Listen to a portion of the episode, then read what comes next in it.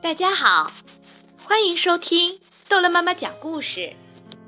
今天，逗乐妈妈要讲的故事叫做《太阳点燃奥运圣火》。在天空的一角，太阳悄悄地探出了头。今天是个伟大的日子。一想到这个，太阳鼓足了劲儿照着大地。动物们今天早早的就醒来了。它们有的从山洞里爬出来，有的从树枝上跳下来，还有的从天上飞下来。大家都做好了奔向奥运赛场的准备。我的阳光够强吗？太阳照得更有力了。哦，我能赢得马拉松的比赛吗？河马自言自语道：“我能跳过跳杆吗？”大象也在一旁想：“小个子也有自己的优势。”小动物们也在心里为自己鼓劲儿。他们都静静地望着远方，想象着自己带上金牌。银牌或者铜牌的样子。今天，所有的人都想做到最好。月亮被一阵喧闹的声音给吵醒了。怎么这么吵？他们在干嘛呢？月亮说着，低头望望。动物们都穿上运动服。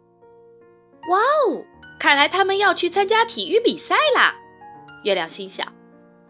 于是，他好奇地从山的背后爬了出来。月亮的出现把黑暗带来了，顿时四周变得一片漆黑。动物们碰碰撞撞，倒成了一片。太暗了，黑夜都没有这么暗。大家谁也不敢动了。发生什么事情啦？小松鼠问了一句。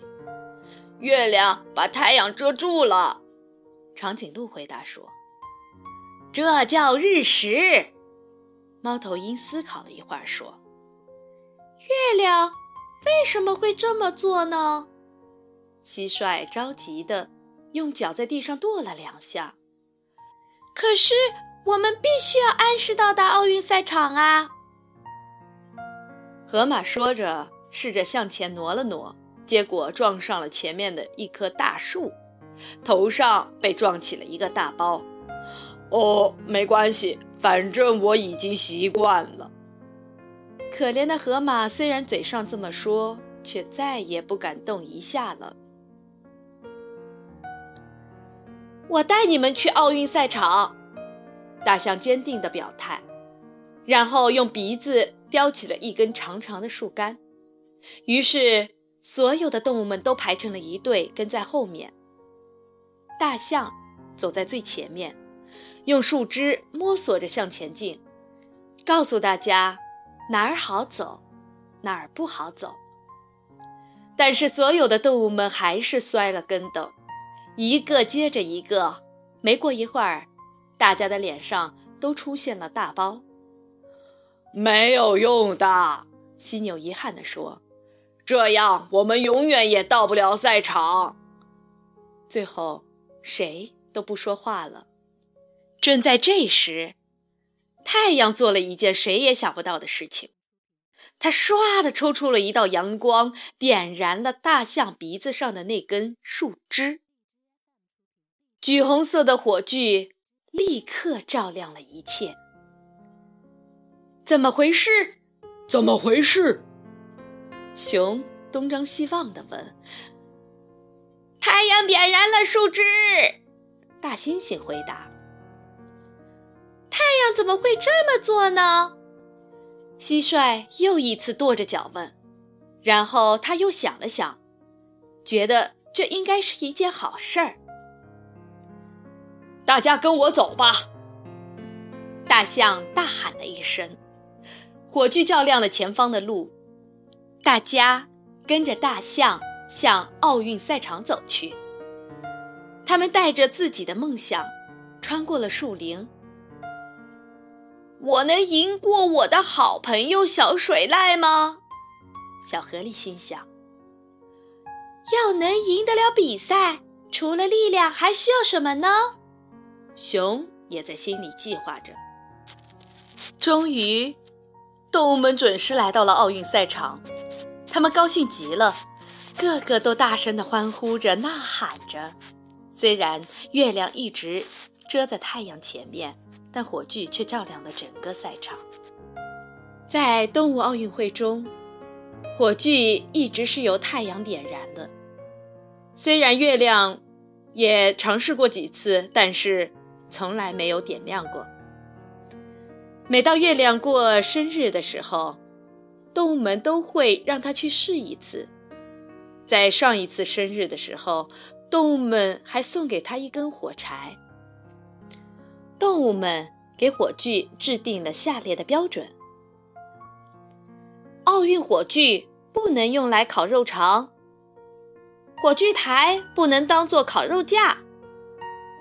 如果动物们觉得冷，可以离火炬台近一点取暖。传递火炬的时候，不能在朋友的家里停留，也不能用来点壁炉。更不能当做篝火，围着火炬唱歌跳舞。蜗牛不能做火炬传递手。在动物奥运会中，关于火炬的故事很多，但这里不可能给大家讲所有的故事。比如有一天，火炬不想被点燃，害怕天气太热了。有一次，火炬哭了，因为他最喜欢的球队输了，结果火就灭了。还有，当动物们给火炬庆祝生日时，谁也不敢点蜡烛。还有，萤火虫爱上了火炬，于是就在家里点燃了火炬。奥运火炬的历史，奥运火炬或奥运圣火。是奥林匹克运动会上的重要象征之一。在古代，当比赛在奥林匹亚进行的时候，火炬一直在赛场上燃烧。在一九二八年阿姆斯特丹奥运会上，这个传统又得到了恢复。据奥运会开幕前几个月。火种会在希腊的神庙前的奥林匹亚山上被点燃，然后火种被保存在一个火种盒中，并被带到竞技场的遗址。在那里，奥运圣火被点燃，标志着奥运会就要开始了。从此，奥运火炬以接力的方式开始传递，途经各个国家，直到。到达奥运会举办城市的主赛场，在奥运会开幕式上，点燃圣火也将是一个十分壮观的场面。好，故事讲完了，孩子们，再见。